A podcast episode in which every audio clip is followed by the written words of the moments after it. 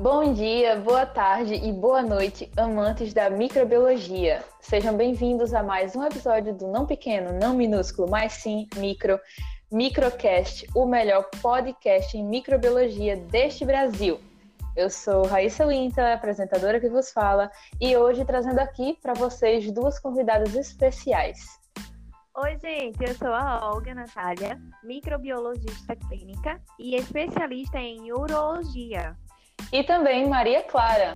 Oi, pessoal, eu sou microbiologista clínica, plantonista, trabalho na área há cinco anos e é um prazer fazer parte deste momento. Perfeito! Hoje, então, o nosso tema, meninas, vai ser diagnóstico microbiológico do trato urinário. É, Olga, você que é especialista nessa área, pode começar nos falando sobre as principais doenças que acometem, os sintomas e os principais agentes etiológicos? Sim, claro.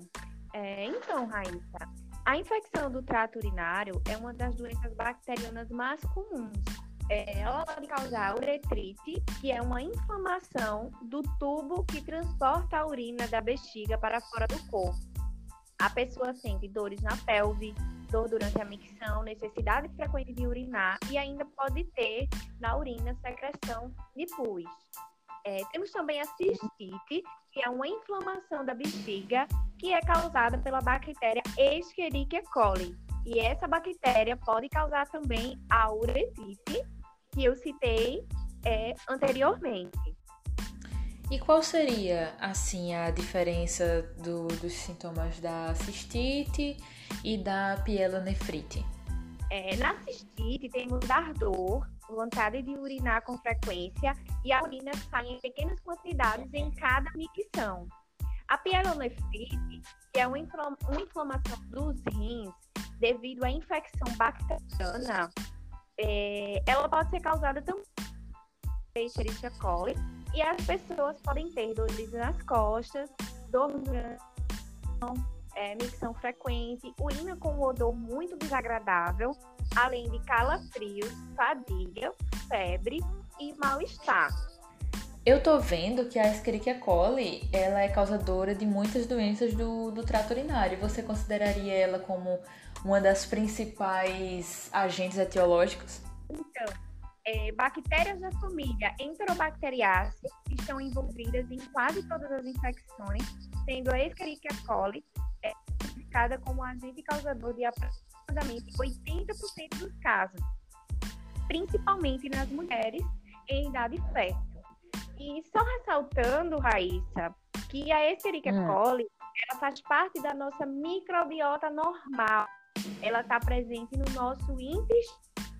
Então explica pra gente, Olga, como é que essa bactéria, né, que é colonizadora do, do nosso trato intestinal vai acabar no nosso trato urinário. Além dos fatores de virulência, as bactérias também são capazes de transmitir umas às outras genes de resistência a antibióticos, o que muitas vezes dificulta o tratamento para as doenças causadas. As bactérias chegam à bexiga subindo através da uretra.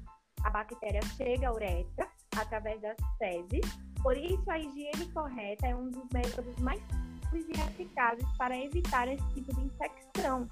E quando a bactéria chega aos rins, ela é capaz de atingir também a corrente sanguínea e assim também causar a sepse. Então, assim, é muito grave.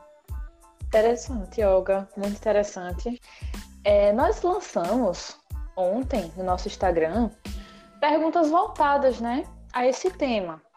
E uma delas, uma das, das principais perguntas foi, foram os métodos de coleta. Porque nós vemos, né, no, no, no nossas idas ao médico e tal, a carência da explicação de como, de como coletamos esse exame, né? É, Clara, você pode falar um pouco sobre isso? Com certeza. Bom, a coleta de início ela vai depender da idade do paciente. Se for uma criança, o ideal é que o responsável leve-a até o laboratório para que lá eles façam a, a asepsia de maneira correta e coloquem um coletor. E daí, caso não seja possível essa ida ao laboratório, o ideal é que a mãe entre em contato com o laboratório, né, para que ela seja, seja instruída a fazer o passo a passo de forma correta em casa. E no adulto, de início ele tem que estar tá com, já com o, o coletor, né? Porque não pode ser coletado em qualquer recipiente, porque tem que ser estéreo para não dar alteração no, posteriormente nos resultados. O paciente ele vai fazer sua higiene pessoal somente só com água e sabão, e daí vai ser desprezado o primeiro jato, e daí vai começar a coletar a partir do segundo jato, que é o jato médio, até metade do coletor. E também é importante lembrar que, se não for possível levar imediatamente é, essa amostra, né, o coletor ao laboratório, colocar o, o coletor dentro de um saquinho e pôr na geladeira, até no máximo duas horas, e após esse tempo, levar imediatamente ao laboratório. Certo, perfeito. É, Clara, você é plantonista, certo? Certo recebe muitas amostras. É, fala um pouco para a gente como essas amostras são processadas depois de entregues corretamente ao laboratório ou ao centro médico do hospital. Certo. Bom, é, existem dois procedimentos. O primeiro deles é a cultura. Tá? Na cultura, a gente usa uma alça calibrada de 10 microlitros e vai fazer um semeio em estria, em uma placa de Petri. O AGA mais utilizado é o AGA CLED, porque ele permite o crescimento das bactérias gram-negativas, né, que são as mais comuns, causam infecções urinárias, em uma temperatura de 35 a 37 graus em um período de 18 a 24 horas. É, e o outro ponto é a bacterioscopia, onde é utilizada uma urina não centrifugada, apenas homogeneizada, e com, com alça calibrada também de 10 microlitros, a gente pega a urina e deposita sobre a lâmina. Aí deixa secar, fixa na chama e cola pelo grã. E daí depois a gente faz a análise da lâmina. Perfeito. É, aí você falou né, do, dos meios de cultura e tal. Então, depois de a gente semear, a gente vai observar de fato o crescimento bacteriano, certo? Isso. Só que daí entra a parte que nós, microbiologistas, né, principalmente os iniciantes, os recém-formados, tem muita dificuldade, que é interpretar aquela amostra. Como é que a gente descobre quem é que está ali, com quem estamos lidando, né? E daí, por isso, eu resolvi preparar uma brincadeira, né, com vocês e com vocês ouvintes também. Estão convidados todos a participar já brincaram de eu nunca, meninas? Nunca. nunca! É, vai funcionar da seguinte maneira. Eu vou fazer uma pergunta, né? E quem se identificar com esse, esse fato, né, que está ali na pergunta, diz eu já. Quem nunca se, se não, não, não, nunca passou por isso, não se identificar, diz eu nunca. Certo? Ok. É, eu nunca confundi uma contaminação com a dupla infecção? Eu já. Eu já também. Eu nunca. eu nunca confundi, porque é, infecções urinárias é muito raro um caso de infecção por mais de uma bactéria. Quando a gente observa numa placa mais de um crescimento, principalmente quando há um predominante, né? É, já é sugestivo de, de contaminação, já temos que pensar logo em contaminação que a pessoa provavelmente não seguiu as recomendações da, da, da coleta corretamente. Quando a gente olha um crescimento em placa, já batemos o olho, já sabemos quando é uma infecção urinária.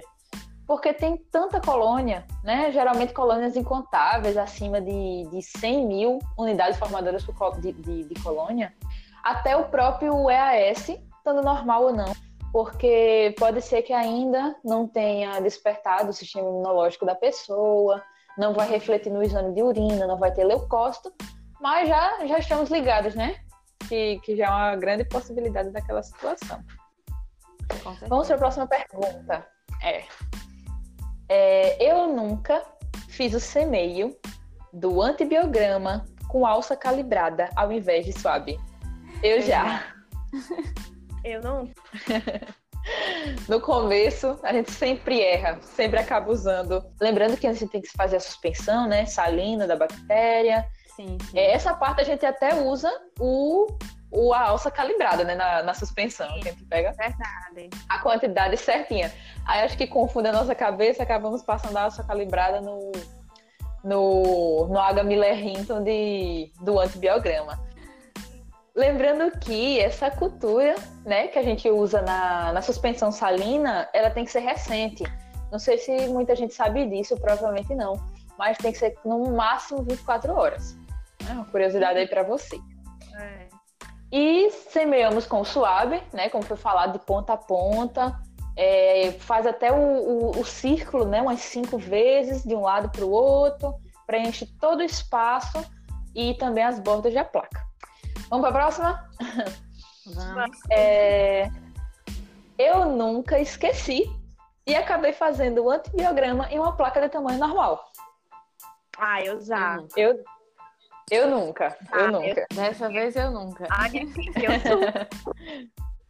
É, como sabemos, tem que ser uma placa de Petri grande, justamente para que tenha o espaço suficiente para os halos crescerem, caso a bactéria seja sensível.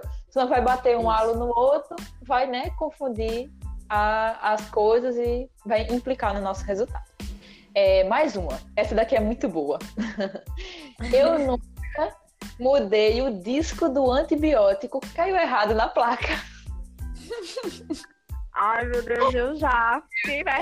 Já, já, com certeza. Acho que quase Tá. todo mundo caiu nessa. Que crime, gente. Não pode mudar o antibiótico. Caiu errado, tem que ficar errado. A gente Ele tem que fica errado, permanece errado isso.